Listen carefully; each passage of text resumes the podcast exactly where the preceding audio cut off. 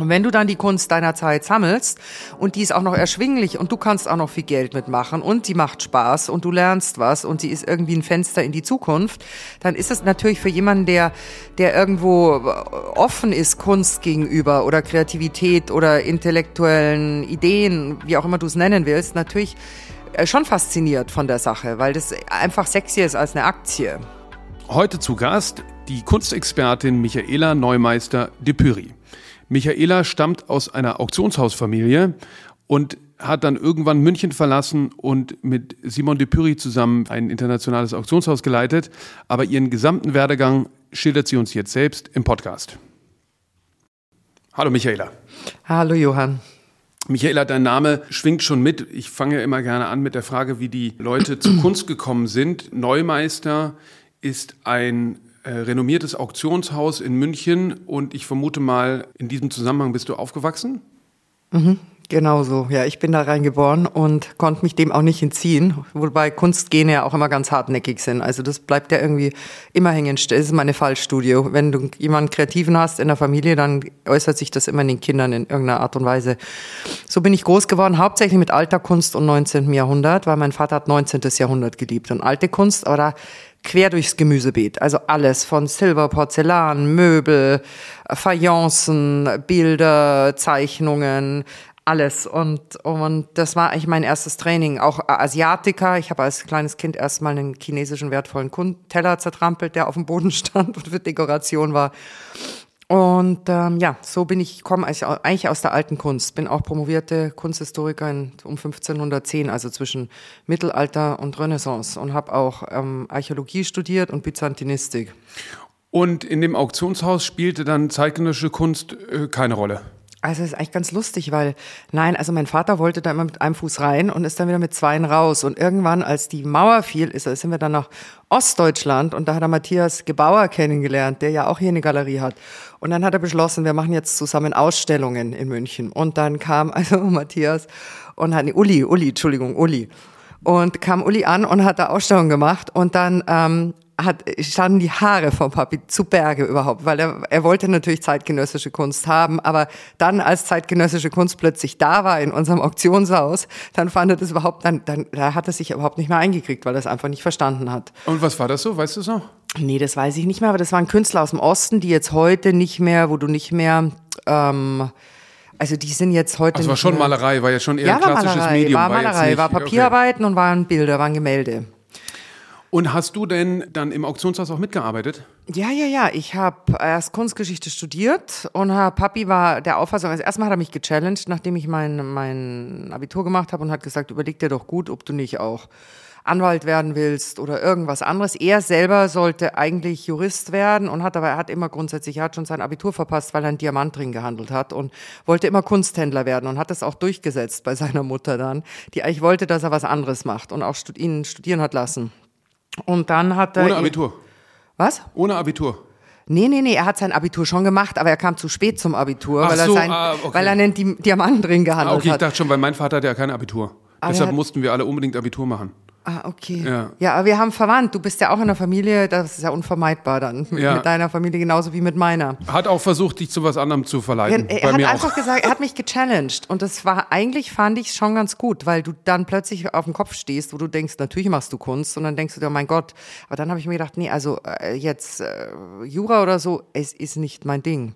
Also habe ich dann Kunstgeschichte studiert und habe ähm, promoviert bei Horst Bredekamp, der ja auch hier Ordinarius an der Universität war und in Hamburg. War auch Äh, schon im Podcast.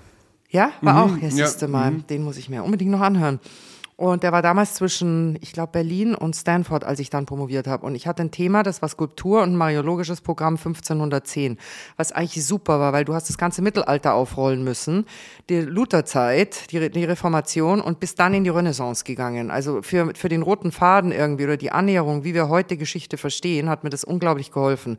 Und natürlich auch für zeitgenössische Kunst am Ende. Und dann? Dann habe ich das gemacht. Und dann bin ich zurück zum Papi ins, nee, warte mal, dann habe ich noch, parallel habe ich noch gearbeitet bei Christie's Old Masters in London, bei Sotheby's ähm, Impressionist Modern in New York und bei Tajon in Paris. Warum? Ah, okay. Um die drei verschiedenen Kunst-Hauptumschlagplätze ähm, kennenzulernen und dann auch die drei Auktionshäuser, die damals eine vollkommen konträre Strategie hatten. Christie's war noch wirklich so diese Gentleman, trying to be businessman zu der Zeit. Ich glaube, das kann ich wirklich so sagen. Wobei Sotheby's unter der Didi Brooks schon also wirklich einen eisigen Wind hatte und das ganz stark kommerziell strukturiert und gestrafft war, viel mehr als Christie's Old Masters Department. Das war ein Film. Sotheby's war damals auch schon public, oder? Ja, das hat der Al Taubman besessen. Nee, Al Taubman hat's besessen und Didi Brooks hat's geleitet. Und wo sind wir jetzt? 90er Jahre oder wo? Ja. Ja. Und dann bin ich zu Tajon, die machen ja alles. Da bist du ja nicht in einem Department, da hast du, arbeitest du ja mit, mit allen Experten zusammen, die sowieso nicht im Auktionshaus eingestellt waren in Frankreich. Da durfte Sotheby's und Christie's damals noch gar nicht versteigern, sondern die kamen immer und haben die Sachen expertisiert in das Auktionshaus. Und das Auktionshaus musste dann in ein Riesenauktionshaus Drouot gehen, wo alle Auktionshäuser, die in Frankreich waren, versteigert hatten.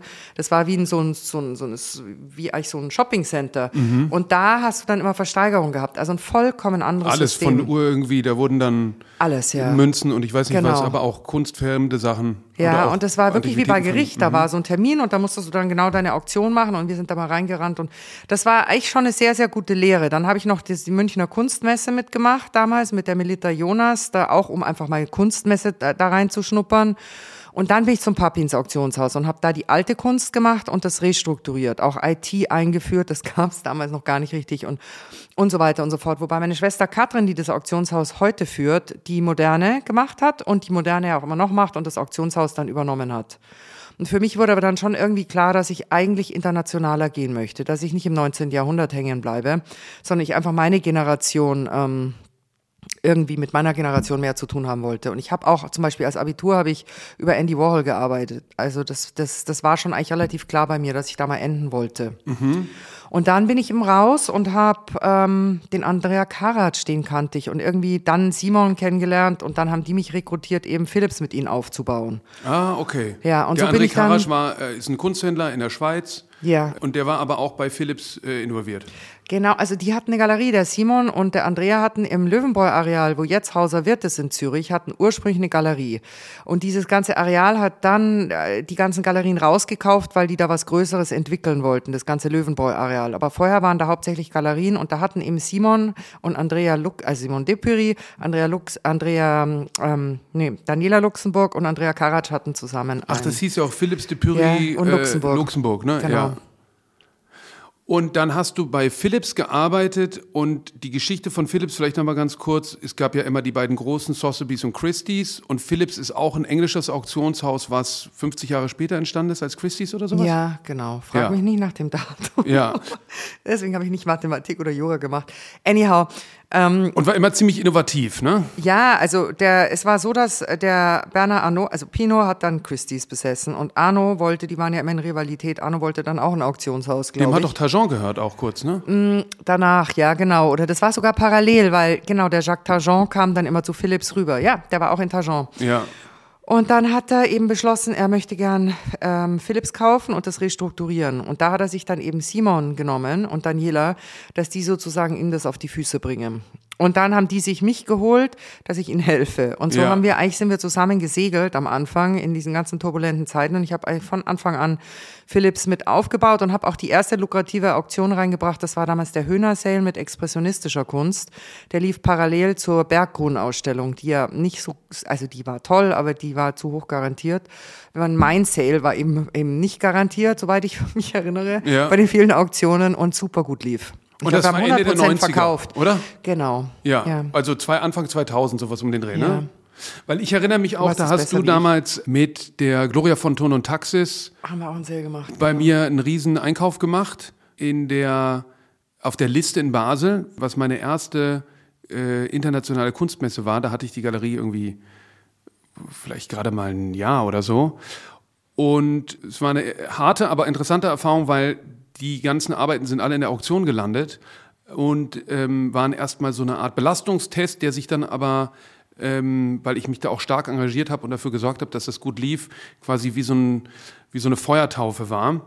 Und erzähl mal so ein bisschen über die Arbeit da im Auktionshaus, weil der Kunstmarkt war ja ziemlich am Boden eigentlich Anfang der 2000er und hat dann, da war das ja noch ein bisschen mehr Nischenmarkt als heute, wo es zum guten Ton gehört, glaube ich, irgendwie Kunst zu kaufen auf allen Ebenen der Gesellschaft. Ähm, wie, wie erinnerst du dich da an diese Zeit? Absolut. Wir haben alle an dem Rad gedreht, dass Kunst sozusagen Contemporary Culture wird. Zum Beispiel gab es ja auch die Design Sales nicht so, wie wir sie äh, ähm, eingeführt haben. Es war ja Design, war alles. Das war eine Galet-Lampe neben einem Prouvé-Sofa neben einem Breuerstuhl, so wurde das präsentiert. Und was wir eben angefangen haben, war Editing ganz stark. Also aus, außer, dass wir halt die ganz jungen äh, Künstler eingeführt haben in die Auktionen und da sozusagen einen Secondary Market kreiert haben und die dann auch wirklich ähm, da hochkatapultiert haben, also wie Richard Prince und Damien Hirst, diese ganze Liga von, von von Künstlern, die ja bei Sotheby's und Christie's damals gar nicht so inkludiert waren in die Auktionen. Also wir waren das jüngste Kunsthaus, wir waren auch das experimentellste Kunsthaus, weil wir als erstes Ausstellungen kuratiert haben und auch Grenzen verschliffen haben. Also zum Beispiel auch zeitgenössische Kunst mit Design zusammen ausgestellt haben. Und das lief auch sehr gut, weil dann die zeitgenössischen Sammler sozusagen auch das ganze Design gekauft haben, weil sie kapiert haben, sie können die können, sie müssen sich anders furnischen. Und so ist diese ganze, wir haben eigentlich alle an einem Rad gedreht, dass es sozusagen Contemporary Culture mehr gibt und dass auch da die zum Beispiel Musik reinkommt. Wir haben ja Popkonzerte immer gemacht ähm, zu Eröffnungen. Wir hatten, ich weiß gar nicht, wen wir alles hatten. Wir hatten verschiedene, verschiedene Performers und dann Fashion war ja Mario Testino. Dann haben wir Fashion Photography Ausstellungen gemacht. Also wir haben eigentlich die Grenzen ziemlich verschliffen zwischen den ganzen kreativen Jürgen Teller hat auch mal einen tollen Epochen, Katalog gemacht, ja, genau, wo er seine Familie, die ganzen Juwelen um seine ja die Babys und es war und ja. die Pizza kam in einer Pizzaschachtel und wir waren halt immer wahnsinnig kreativ, aber da, da haben sich die Leute furchtbar aufgeführt, wie beim Babys. Also da gibt's ja dann äh, Kinderschützer und alles Mögliche, die sich furchtbar aufgeregt haben über, über die Covers. Ähm, Gab es nicht ohnehin Kritik daran, dass man jetzt die ganz jungen Positionen, äh, Absolut. also heute ist es ja zum Teil, sieht man in den Auktionskatalogen äh, aus demselben Jahr, ist es mittlerweile schon fast Standard geworden. Damals gab es, glaube ich, noch so eine Karenz von zwei Jahren, oder? Ihr habt immer weiß ich nicht, wenn was 2002 äh, gemalt wurde, war es vielleicht 2004 eine Auktion und das wurde doch schon als totalen Paradigmenwechsel wahrgenommen, oder? Ja, und das war auch überhaupt sehr, sehr, sehr kritisiert. Also wir hatten es da wirklich hart, was ja heute jetzt gar, äh, nicht, man kann nicht sagen gang und gäbe, weil es gibt ja diese ganzen Protektionsklauseln, wenn du was kaufst. Also wenn du zum Beispiel jetzt, was weiß ich, Adrian Geni kaufst, da hast du unglaubliche Bandagen an. Das ist, ähm, die dann aber auch, also ich meine, jeder versucht diesen Markt immer noch, äh, nicht jeder, aber sehr viele versuchen den Markt natürlich immer noch zu spielen. Das ist auch nochmal eine Sache.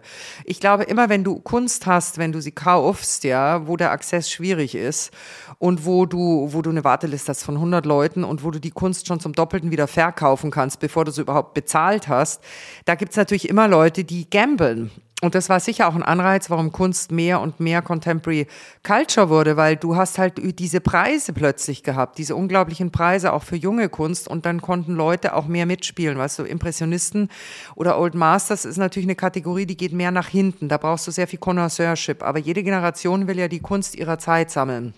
Und wenn du dann die Kunst deiner Zeit sammelst und die ist auch noch erschwinglich und du kannst auch noch viel Geld mitmachen und die macht Spaß und du lernst was und sie ist irgendwie ein Fenster in die Zukunft, dann ist es natürlich für jemanden, der, der irgendwo offen ist Kunst gegenüber oder Kreativität oder intellektuellen Ideen, wie auch immer du es nennen willst, natürlich äh, schon fasziniert von der Sache, weil das einfach sexier ist als eine Aktie. Mhm.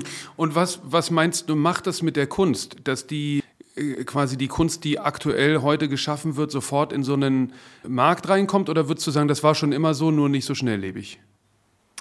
Nee, das war nicht so, glaube ich, weil ich glaube, die Leute haben schon große Familien, haben Kunst gekauft oder wenn du mal zurückschaust, erst war es Adel und Klerus, da war es ja ein politisches Symbol, das hat dir ja was erzählt, das hat dem Volk erzählt, benimm dich oder dieses oder jenes, ja. Und, und das hat ja ein ikono, ikonografisches Programm. Also das heißt, das hatte immer eine Message, wie die Madonna den Finger hält, das hat ja was bedeutet, ja. ja. Oder ob der, ob wie der Fürst auf dem Pferd saß und wie das Pferd gezügelt wurde, das hat ja auch immer eine Message ja. für das Volk. Oder nimm in Florenz den, den, den, den Platz, wo du die ganzen Skulpturen hast, Herkules und so weiter, bevor du überhaupt, oder in, in Venedig, bevor du überhaupt in den Palazzo reingehst von einem Duce oder von einem Führer, hattest du so viele Programme, dass du ganz klein warst, als du ankamst. Mhm. Da war die Tür sogar dreimal so groß wie du. Du hast es einfach, das war ein Teil von diesem ganzen Programm. Und dann geht's ja immer mehr ins 19. Jahrhundert rein und dann hast du natürlich die, die Künstler, die produzieren für einen freien Markt, da hast du diese ganzen Tulpenphänomene und 19. Jahrhundert, das hast du ja auch mal in einem Podcast sehr schön aufgedröselt mit den NFTs. Mhm. Und, und dann wurde es für einen freien Markt, also nicht nur für den Adel und den Klerus und die Rulers produziert, sondern auch für, die, für, für einen reichen Kaufmann und so weiter. Und so geht's halt jetzt immer weiter. Und ich denke, jetzt gibt mir nochmal die Frage, weil ich habe naja, Im Prinzip ist es so, dass jetzt Kunst ähm, sammeln Ausdruck der Persönlichkeit ist oder der, und dann das Besondere ist ja auch so ein, so ein Connoisseurship, dass man, es geht ja nicht nur darum, was man hat, sondern auch zu welchem Zeitpunkt man es eigentlich äh, entdeckt hat, oder? Ja, aber jetzt die Familien, die, so wie ich groß geworden bin, ja, das waren einfach äh, Leute, die hatten schon Geld oder es waren Ärzte, äh, Intellektuelle oder Architekten und die haben dann Kunst gekauft. Aber da war ja Kunst noch nicht so ein Asset-Tool, weißt du, wo Was du, man wieder verkauft wo du furchtbar auch. viel Geld mitmachen kannst. Das war eigentlich eine grundsolide Anlage, die kam parallel zu vielen Anlagen, die gehörte schon dazu für eine Familie, dass du schöne Bilder an der Wand hast. Das war alles sehr konservativ. Aber du hast jetzt auch nicht ständig neu umgehängt. Du hattest halt mal was gekauft, das hast du dann den Kindern vererbt, das hast du dann wieder weiter vererbt, das wurde vielleicht im Zuge der Vererbung verkauft. Das war so ganz, äh, ganz konservativ. Aber die Spielmöglichkeiten, die du mit Kunst hattest, die waren damals noch nicht so weit. Und die ganz junge Kunst kam da ja auch noch nicht so ins Spiel.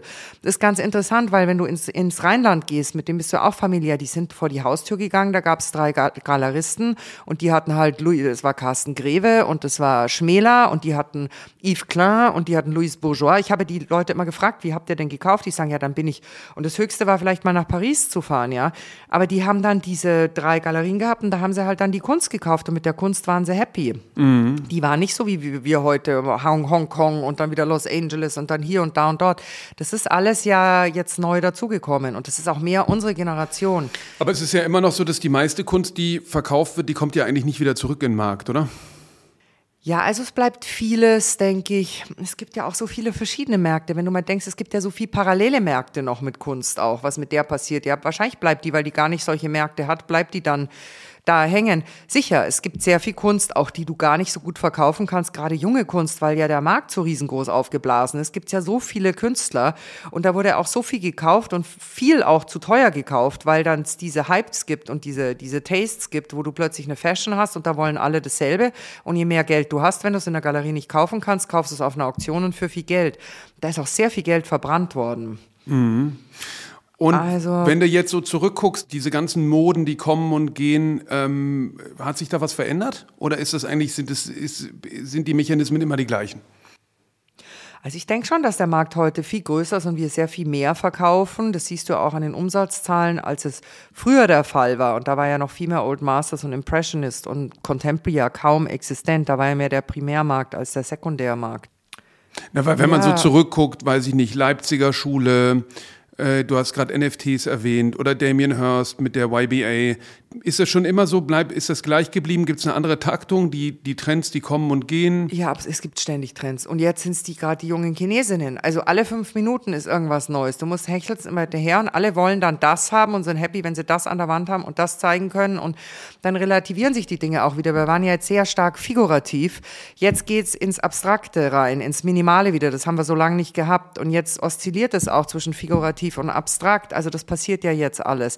Du kannst es ja schon bei Picasso sehen. Zum Beispiel war ursprünglich das Nonplusultra die blaue und die rosa Periode. Das war am höchsten bezahlt. Und denk an Frieder Burda, wie hat er gekämpft mit, seine, mit, seinen, mit seinen neueren Bildern von Picasso, also The Late Work. Und Werner Spieß, der das immer verteidigt hat und, und gesagt hat, das ist genial. Und die Leute haben es überhaupt nicht kapiert, dachten, Picasso ist irgendwie jetzt alt und, und ja, was, was soll ich sagen?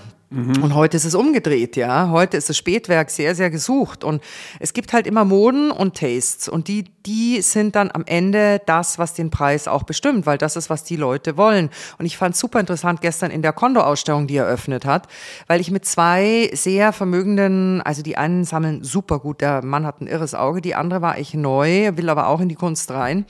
Und mit dem bin ich durch die Kondo-Ausstellung George gelaufen. Kondo im Museum in ja, Monaco. In Monaco. Ja. Und ähm, dann sind die sofort auf die späten Bilder gegangen. Weißt du, die frühen, da ist er sehr mit, mit Old Masters, mit Velázquez, mit Picasso und so weiter zugange. Und du kannst sehr interessant auch so sehen, zum Beispiel die, Frankreich hat ein Bild gekauft, das ganz ähnlich ist, wo er Picasso aufnimmt. Ja, mhm. du kannst auch da schon sehen, wie die Leute ähm, relaten können, auch vielleicht diese Administrationsleute in Frankreich, die dann das Bild ausgesucht haben und wie das Intuitiv weitergeht. sozusagen. Genau. Mhm. Aber meine beiden Kundinnen und diese ganzen äh, Girls da aus Monaco mit ihren Hermes-Handtaschen, wo ich mir schon dachte, die, da, dieses Ding hier vor deiner Tür, diese, die Erwin Wurmfigur. Ach hier, die laufende Handtasche. Ich habe eine Idee für dich. Also auf jeden Fall auf jeden Fall äh, sind die alle auf die Spätenwerke gegangen. Boom, voll. Da waren zwei Späte und das sind die teuersten auch. Und da weißt du genau, wie es ist. Und da weißt du genau, wo der Taste ist und wo die Fashion ist.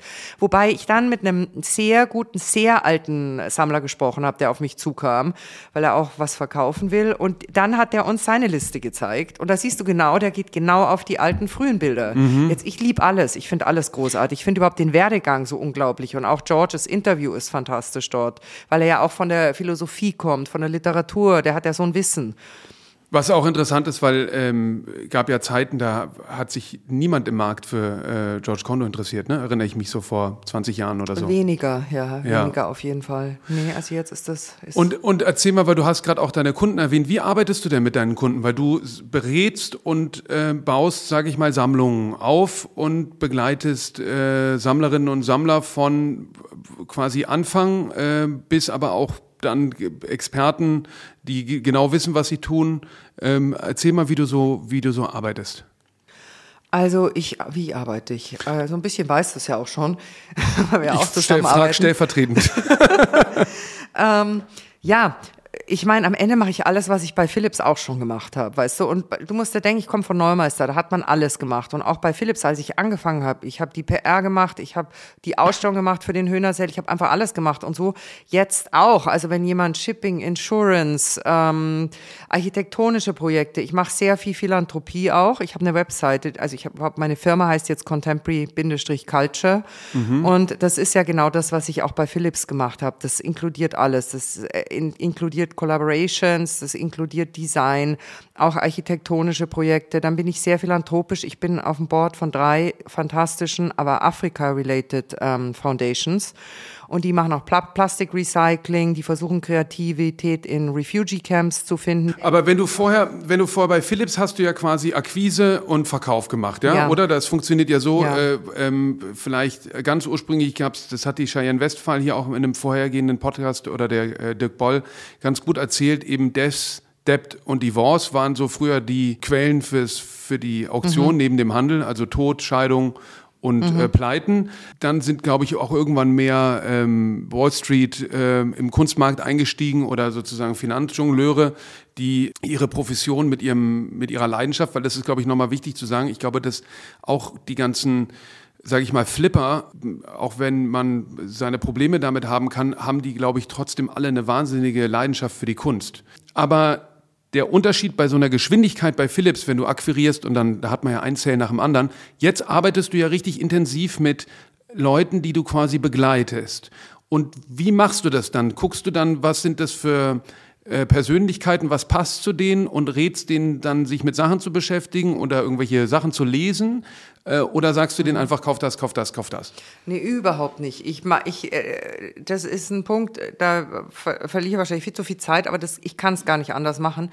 Ich, ich gehe zum Beispiel auch nach Hamburg, um mit einer Familie zu sitzen, weil ich nicht will, die sagen, ja, äh, schick mir Bilder und sag, was du empfiehlst, aber das will ich eben nicht, weil jede Sammlung und jeder Sammler ist ja unterschiedlich. Ein Bild sendet Signale aus und du reagierst ja auf Signale und jeder reagiert auf andere Signale und für jeden ist ein anderes Bild das perfekte Bild.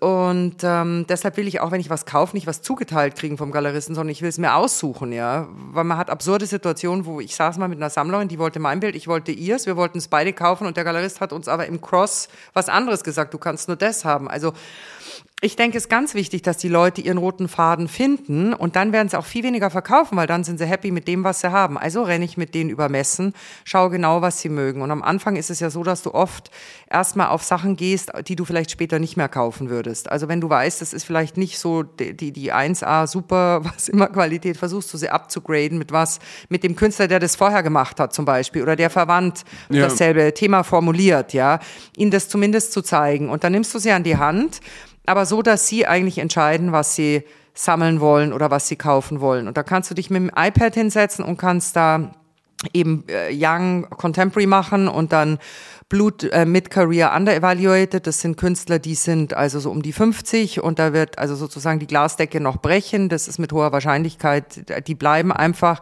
Da also wer wäre das jetzt zum Beispiel? Der Einsatz höher und, und Anselm Reile oder ja, also alle, die in der Generation eigentlich so sind, so um die 50 musst du dir anschauen. Denk mal, Francis Bacon hat eine lange Zeit immer so vier bis sechs Millionen gekostet, bis dieser Glas, bis die Glasdecke gebrochen ist. Und so ist es auch jetzt mit den Jungen, weil es geht ja immer eine Generation nach vorne. Und so werden die ja mal irgendwo die, die, die Warhols in gewisser Weise. Sag mal einer, der hier Cecily Brown hat das jetzt zum Beispiel schon durch. Aber die ist ja durchgebrochen jetzt schon, ne? Ja, die, die ich sag, die ist ja. durchgebrochen. Aber wen würdest du sagen im Moment, wen sollte man sich da mal angucken? Also da, da gibt es eine ganze Menge. Ich möchte jetzt nicht Büttner? einen nennen, weil dann sind drei wieder sauer. Ja, der ist sicher interessant, absolut. Und auf den, den, den, Eher den weiße Männer. Ja Wahrscheinlich, oder? Frauen.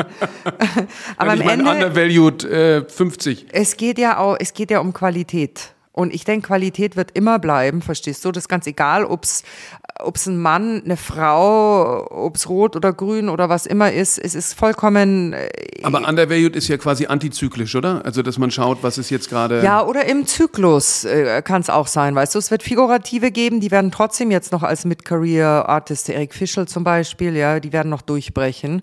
Oder David Hockney war eine lange Zeit. Schau, was mit dem passiert mhm. ist. Ich gebe jetzt mal retrospektiv, weil ich nicht so gern nach vorne mache, weil ich immer denke, dann sind andere andere vielleicht nicht so happy, wenn ich einen nenne und drei nicht, ja. ja.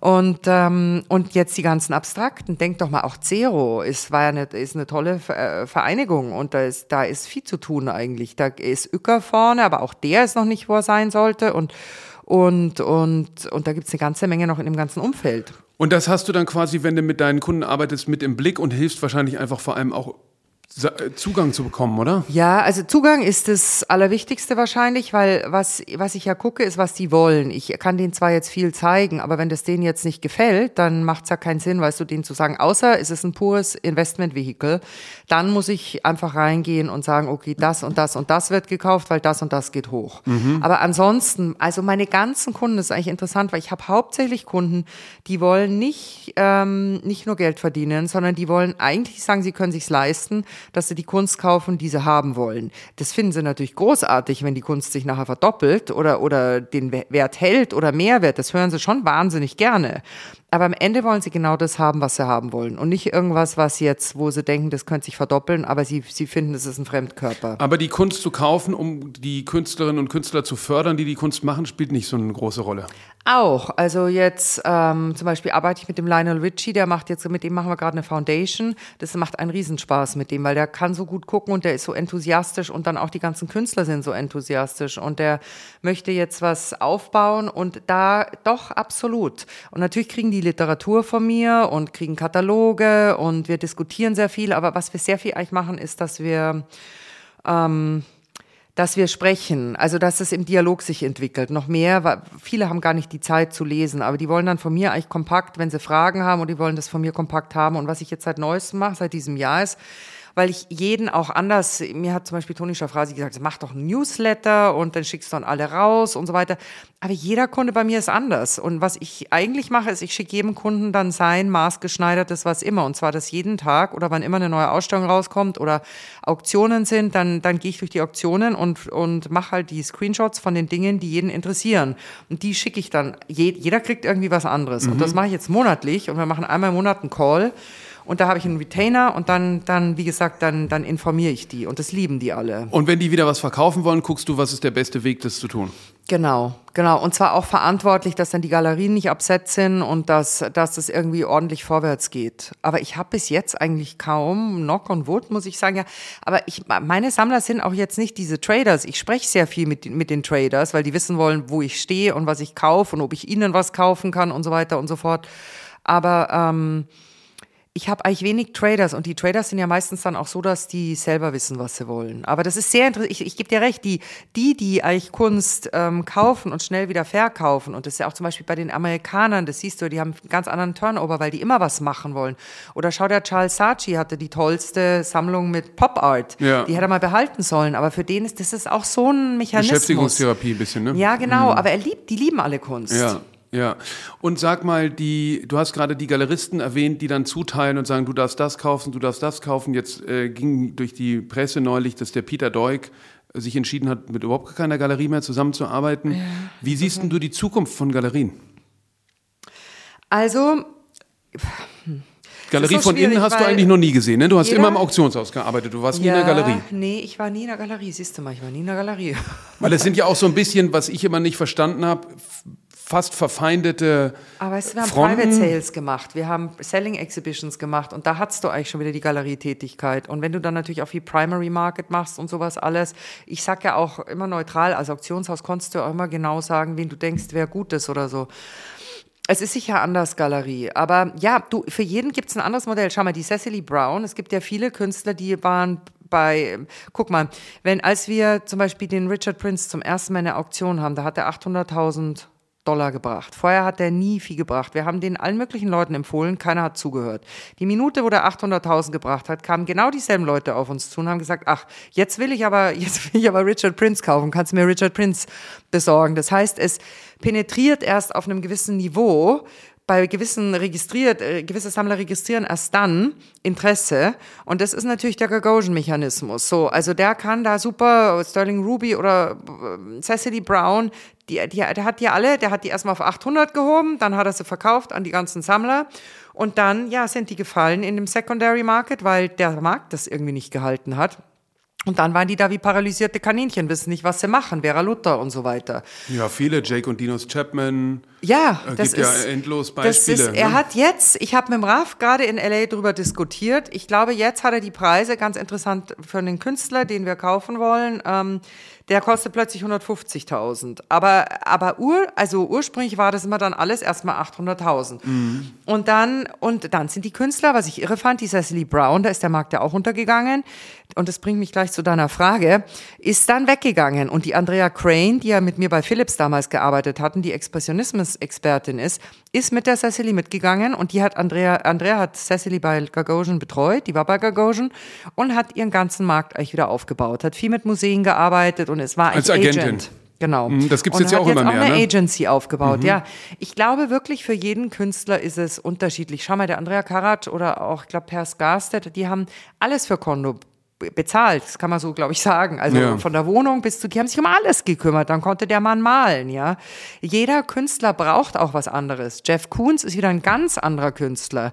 Also ich denke, je mehr die Zeit voranschreitet, wird es verschiedene Modelle geben, die einfach, die sich gewisse Künstler aussuchen und die die dann beschreiten. Ich denke, die Agency ist schon auch jetzt ein Thema gerade wo Amy Capellazzo und so weiter, die machen ja jetzt sehr viel mit Agency und da kommen natürlich auch Fashion Collaborations rein, da gibt's ja auch so viel lukrative Märkte. Andrea Crane, mit der saß ich in New York, die sagt, NFTs waren unglaublich äh, lukrativ für sie, von Künstlern, wo sie überhaupt nicht irgendwie dachte, dass es jemals fliegen würde. Es gibt auch so viele Märkte, die kann man, die kann man eigentlich gar nicht mehr so durchschauen. Das ist, es ist, läuft so viel parallel, weißt du? Mhm. Ähm, also Aber ich denke, es gibt viele verschiedene Modelle. Ich glaube schon, dass der Galerist bleiben wird. Und ich finde es großartig, so Galeristen, die ihr Programm haben und die auch stringent sind in ihrem Programm, wie ein Matthew Marks oder ein Carsten Greve oder so, das ist schon unglaublich, ja, weil aber wenn man jetzt ähm, sich eine der frühen Folgen hier anhört, der Hans Neuendorf hat erzählt, ähm, er ist dann eben zum Site Twombly und er musste aber immer alles kaufen. Also immer wenn er eine Ausstellung gemacht hat, musste er kaufen oder er hat sie von Kollegen geliehen bekommen. Meinst du, das geht quasi wieder dahin zurück und dass sich das alles so ein bisschen äh, auflöst oder was ist deine, deine Prognose? Also es gibt ja unglaublich komplexe Finanzmodelle. Was ich glaube, mehr und mehr wird kommen, ist, dass der Künstler noch mehr die Rights haben will. Also ich glaube, der 50-50-Deal, oder das weißt du ja selber als Galerist, wird wahrscheinlich sich so schwierig halten, nehme ich mal an. Was ich ja auch festgestellt habe, zum Beispiel mit Dan Cohen, ich saß mal mit dem im Kino in London und dann hat er gleichzeitig bei Levi Gorvi und bei Gagosian, glaube ich, eine Ausstellung gehabt. Dann sage ich, ja, ist denn das kein Conflict of Interest? In zwei Galerien in derselben Stadt oder Anselm Kiefer hatte das ja auch in Paris mit Gagosian und Thaddeus Ropatsch. Und da hat der nur gesagt, nee, überhaupt nicht, hat er gesagt, das ist doch gut für mich, das sind zwei ganz verschiedene Spaces. Aber das sieht er natürlich als Künstler, ja. Und da hat er überhaupt nicht die Loyalität gesehen. Aber als Galerist siehst du es natürlich dann wieder anders, ja. Weil wenn du, würdest du mal so sagen, als Oldschool-Galerist, wenn, wenn derselbe Künstler mit zwei Galerien in derselben Stadt eine Ausstellung macht. Aber das sind einfach Modelle, das genauso wie, denke ich, dass es, dass es erstmal ein Fauxpas war, dass, dass du zeitgenössische junge Kunst in der Auktion hattest, als wir Philips gegründet haben. Genauso wird es sein mit diesen, mit diesen Modellen. Weißt du, es wird mehr und mehr angenommen. Uns wird mehr und mehr Gang und Gäbe haben, dass auch, schau mal, es hat doch zum Beispiel für verschiedene Sammlungen gab es jetzt schon, dass sich Aquavella und Gagosian und Manu, war das noch, Manucci, glaube ich, zusammengeschlossen haben oder Pace, dass sie verschiedene äh, Sammlungen zusammen verkaufen, ja, weil sie, weil sie wussten, einer kriegt sie nicht oder weil auch dann der Sammler, der Megasammler dachte, das ist die beste Möglichkeit, das zu vermarkten. Und die haben dann versucht, alle zusammen die, die, die Sammlung privat zu verkaufen, damit sie nicht in ein Auktionshaus geht. Solche Modelle gibt es ja inzwischen auch schon. Und woher glaubst du, kommt es, dass es die, weil du hast ja vorhin äh, gesagt, du ein bisschen Galerieerfahrung. Ähm, Genderfluid, das ist alles äh, äh, Kunstmarktfluid. Ähm, ein bisschen Galerieerfahrung hast du, weil ihr ja ähm, äh, also Selling Exhibitions gemacht habt und Private Sales, was natürlich nicht jetzt die Karriere des Künstlers, der Künstlerin begleitet. Aber warum äh, ist sozusagen die Brandwand auf der einen Seite gerissen, aber im Primärmarkt ich weiß, ich denke jetzt an Galerie Kornfeld zum Beispiel in der Schweiz. Ich glaube, das war eine richtige, das war eine Kunsthandlung, die dann auch irgendwann ein Auktionshaus gehabt haben. Ne? Mhm. Warum Aber die meinst, kam von der Grafik ja auch ganz stark. Warum meinst du, gibt es das nicht im, im Primärmarkt? Warum fängt der Auktionsmarkt an, auch Ausstellungen zu machen, aber der Primärmarkt an nicht an? Keine Auktionen, das haben wir ganz oft versucht zu diskutieren zu der Zeit, ja, dass die auch Auktionen machen, weil wir haben gesagt, wenn ihr schau mal, da können die Künstler auch profitieren, wenn ihr zum Beispiel, selbst wenn ihr eine Ausstellung macht, aber könntet zwei oder drei Bilder, könntet ihr auktionieren an die Leute, die eben kein Bild bekommen haben, weil sie eine, ein Museum haben, ja, oder weil sie ein Megasammler sind, ja, oder weil sie das Galerieprogramm unterstützen und deshalb deine Sachen kriegen, sondern da gibt's eben drei Bilder, die können über Auktion sozusagen an denen, der meistbietend kauft, ähm, versteigert werden. Das hat aber keiner wirklich annehmen wollen. Die Gründe dafür, vielleicht weil sie dann das Gefühl haben, es wird alles mehr und mehr Auktion. Aber die, weißt du, die Galeristen wollen natürlich auch die Hand. Und das siehst du auch in den Verträgen von diesen Superkünstlern. Die wollen schon die Hand sehr stark auf den Bildern haben. Die wollen genau wissen, wo das Bild hingeht. Die wollen genau wissen, dass das Bild nicht verkauft wird, was ja auch für mich immer wieder Flabbergasting ist, dass du ein Bild dann, du kaufst ein Bild für 1,6 Millionen, aber du darfst es ja sieben Jahre lang nicht verkaufen. Und wenn du es verkaufen darfst, dann darfst du es ja nur wieder zurückverkaufen an die Galerie. Ich meine, wenn normalerweise etwas den, den, den, den, Eigentümer wechselt. den Markt eine Immobilie oder was auch immer, dann ist sie im Fre in der freien Zirkulation. Nur mit Kunst ist es sozusagen eine Gnade, dass du was für 1,8 Millionen kaufen darfst. Dann darfst du es aber auch sieben Jahre nicht verkaufen und dann darfst du eigentlich gar nichts machen. Und wenn, darfst du es nur dem Galeristen zurückgeben. Und dann, dann ist der Preis ja immer noch zu diskutieren.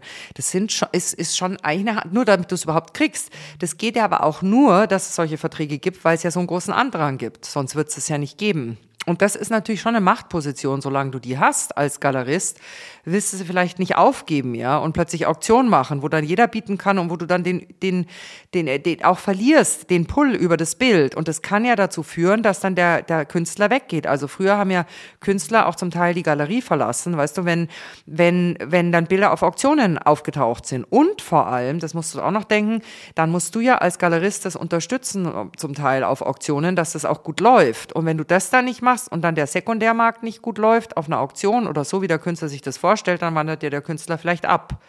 Also ich denke, dieser ganze Mechanismus, dass du die Kontrolle hast über die, den Künstler und über die Bilder, ist einfach das Ganze in einem Quadrat zu halten und auch den Künstler zu halten. Ich glaube, das ist der beste Weg dazu, ja. Und die, auch den Künstler sicher zu halten, weil ich habe so viele Künstler gesehen, die so nervös sind, wenn Bilder auf Auktionen sind, wie die laufen und ob das ihren Markt unter Umständen schadet. schwächen könnte ja, und so weiter, mhm. ob der Markt schadet. Ich rede so viel Englisch mit den deutschen Wörtern schon Schwierigkeiten. Und, und vermisst du das äh, Auktionshaus? Nee, eigentlich nicht. Ich hatte immer Auktionen. Ich habe auch verauktioniert, bei Charity ja, du bist selber Auktionatorin gemacht. Ja, auch, ne? ja und bei Neumeister Auktionen gemacht und bei Philips und das, ich war bei Philips auf jeder einzelnen Auktion, weißt du. Das war wie als wenn ich auf dem Trading Floor bin irgendwie die ganze Zeit und und habe da so viel gemacht. Also nee, ich, ich genieße es eigentlich, dass ich nicht nur da stehe, sondern dass ich auch, weißt du, früher war ich eher äh, immer in dem, bei Philips, ich konnte auch gar nicht raus und richtig die Ausstellung sehen und erst nachher sehen, weil ich immer da sein musste für die Kunden im Auktionshaus. Und jetzt kann ich laufen, ich kann machen, was ich will. Ich habe den Luxus, mit den Kunden mich zu treffen, wo immer ich will. Ich berate die total frei, ich baue deren Sammlungen auf, weißt du. Ich mache Architekturprojekte, ich mache Philanthropie, ich mache eigentlich alles, was ich bei Philips gemacht habe, nur sehr viel freier. Aber Fokus ist schon total zeitgenössische Kunst, weil das Faszinierende finde ich ja immer in, in, in Auktionshäusern wie äh, Dorotheum oder es gibt ja gar nicht mehr so viele, Philips ist davon ja auch ein bisschen weggekommen, ist diese diese Fülle an unterschiedlichen, ähm, so diese Universal-Auktionshäuser, die eben alles abdecken, von Design über äh, Kunst ähm, und so weiter. Schau, das fehlt mir ein bisschen, weil also das das ich mache alles. Ich Old Masters muss man wahnsinnig vorsichtig sein, aber ich mache sehr viel ähm, Impressionismus momentan und klassische Moderne und, und da, da bin ich eigentlich sehr, sehr aktiv im Secondary Market. Und das, das kommt halt auch einfach durch mein Studium und durch meine Ausbildung, dass ich einfach alles verstehe. Von Silber, Porzellan, Möbeln, Mittelalter. Ich lieb's auch, in, in ein Museum zu gehen und mir, mir, oder in die Offizien zu gehen und mir die ganzen Old Masters anzuschauen. Das ist für mich, oder Rubens, es ist, es ist für mich in, in der, in der, in den Pinakotheken, in der alten Pinakothek in München. Das ist für mich eine absolute Benchmark, auch wieder zeitgenössische Kunst zu sehen und zu sehen, was gut ist. Und ich denke, das machen heute auch Künstler ähm, die sich mit alter Kunst auseinandersetzen. Ich glaube, dass alte Kunst eine ganz wichtige Benchmark ist und auch das Verstehen von alter Kunst. Und also ich mache alles, aber mein Fokus liegt natürlich auf zeitgenössischer Kunst. Aber den roten Faden habe ich total durch die, ich habe auch Philosophie und Literatur studiert, also durch die ganze Geschichte. Und sag zuletzt nochmal vielleicht, wie äh, entdeckst du für dich interessante, junge, neue Positionen? Du, ja, es, ist, ich, es gibt nicht einen Tag, wo ich nicht schaue. Also, und wo schaust du? Lese, Social Media? Alles, ja. Sehr viel. Instagram hilft schon sehr, muss ich sagen. Ich poste ja nicht, ich bin wahnsinnig privat. Ähm, mhm. Ich poste nicht, aber, aber ich schaust. folge sehr, sehr viel. Dann habe ich sehr viel Gespräche mit Künstlern, mit Kunsthändlern, mit, schau, wir, was wir sprechen auch, mit mit, mit Flippern, mit Tradern, mit Sammlern.